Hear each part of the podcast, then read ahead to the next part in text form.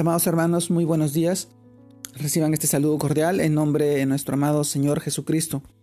Y permítanme compartirles la reflexión de hoy día, el cual se titula Las lágrimas de Jesús. Esto nos lleva a reflexionar en el texto de Lucas, capítulo 19, versos del 41 al 44.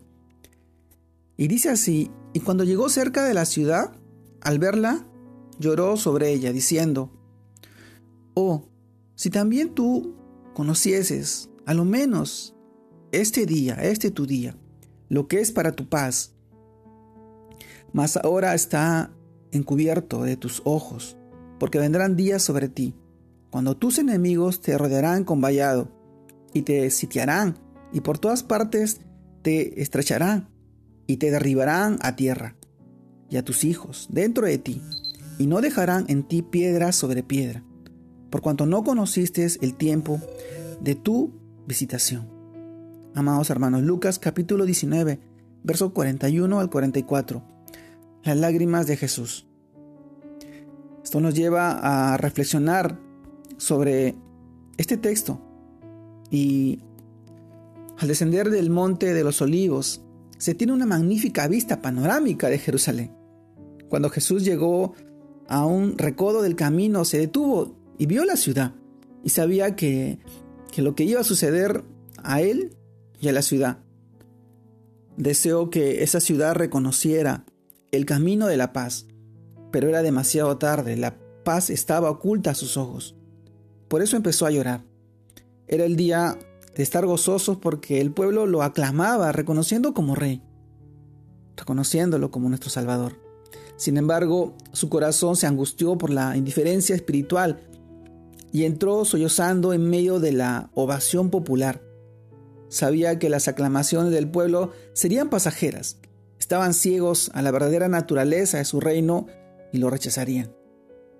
Amados hermanos, si tan solo hubieran entendido que Jesús era el Mesías, que era el ofrecimiento de Dios para la paz, pero no fue así.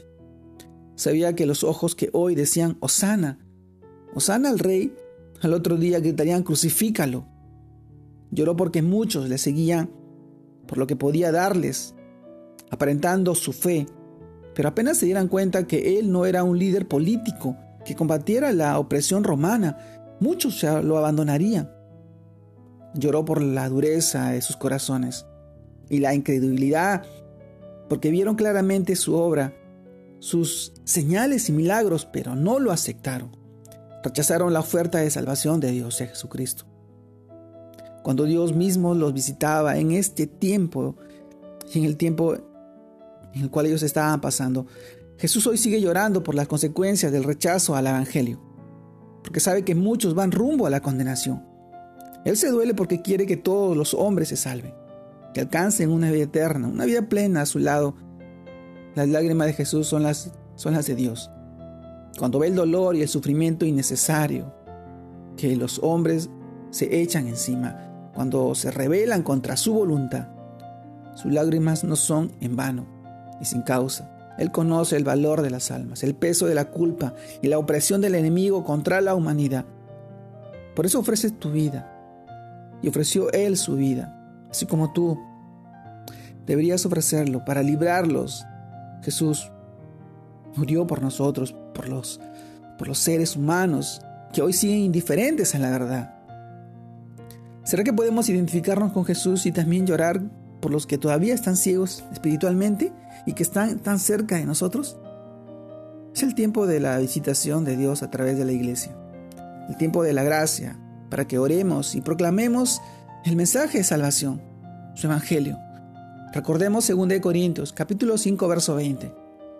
Así que somos embajadores en nombre de Cristo, como si Dios rogase por medio de nosotros. Os rogamos en nombre de Cristo, reconciliados con Dios. 2 Corintios capítulo 5 verso 20. Amados hermanos, las lágrimas de Jesús siguen presentes hoy, en este tiempo. Él llora porque, porque muchos puedan acercarse a Él a través de su palabra, su evangelio.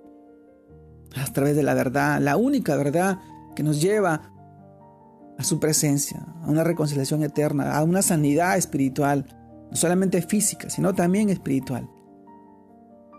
Sus palabras son palabras de vida, así como lo confesó Pedro. ¿A dónde más iremos si tú tienes palabras de vida? Jesús es el camino, la verdad y la vida eterna. No hay otro camino más en este mundo.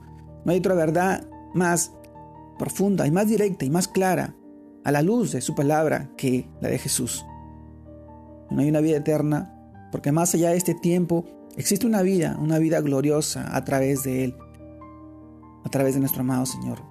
Así como Él resucitó de los muertos, nosotros seremos transformados, vivificados para gloria, donde estaremos en su presencia, alabándole, cantándole, honrándote, honrándole a nuestro amado Señor Jesucristo. Hoy en este tiempo te animo a que tú puedas honrarlo y recibir las bendiciones para ti, para tu vida y para tu familia. En este precioso día de domingo familiar. Te mando un fuerte abrazo. Dios te guarde y te bendiga. Que sigas creciendo en el Señor para la gloria de Dios Padre. Saludos a todos mis hermanos. Dios los bendiga.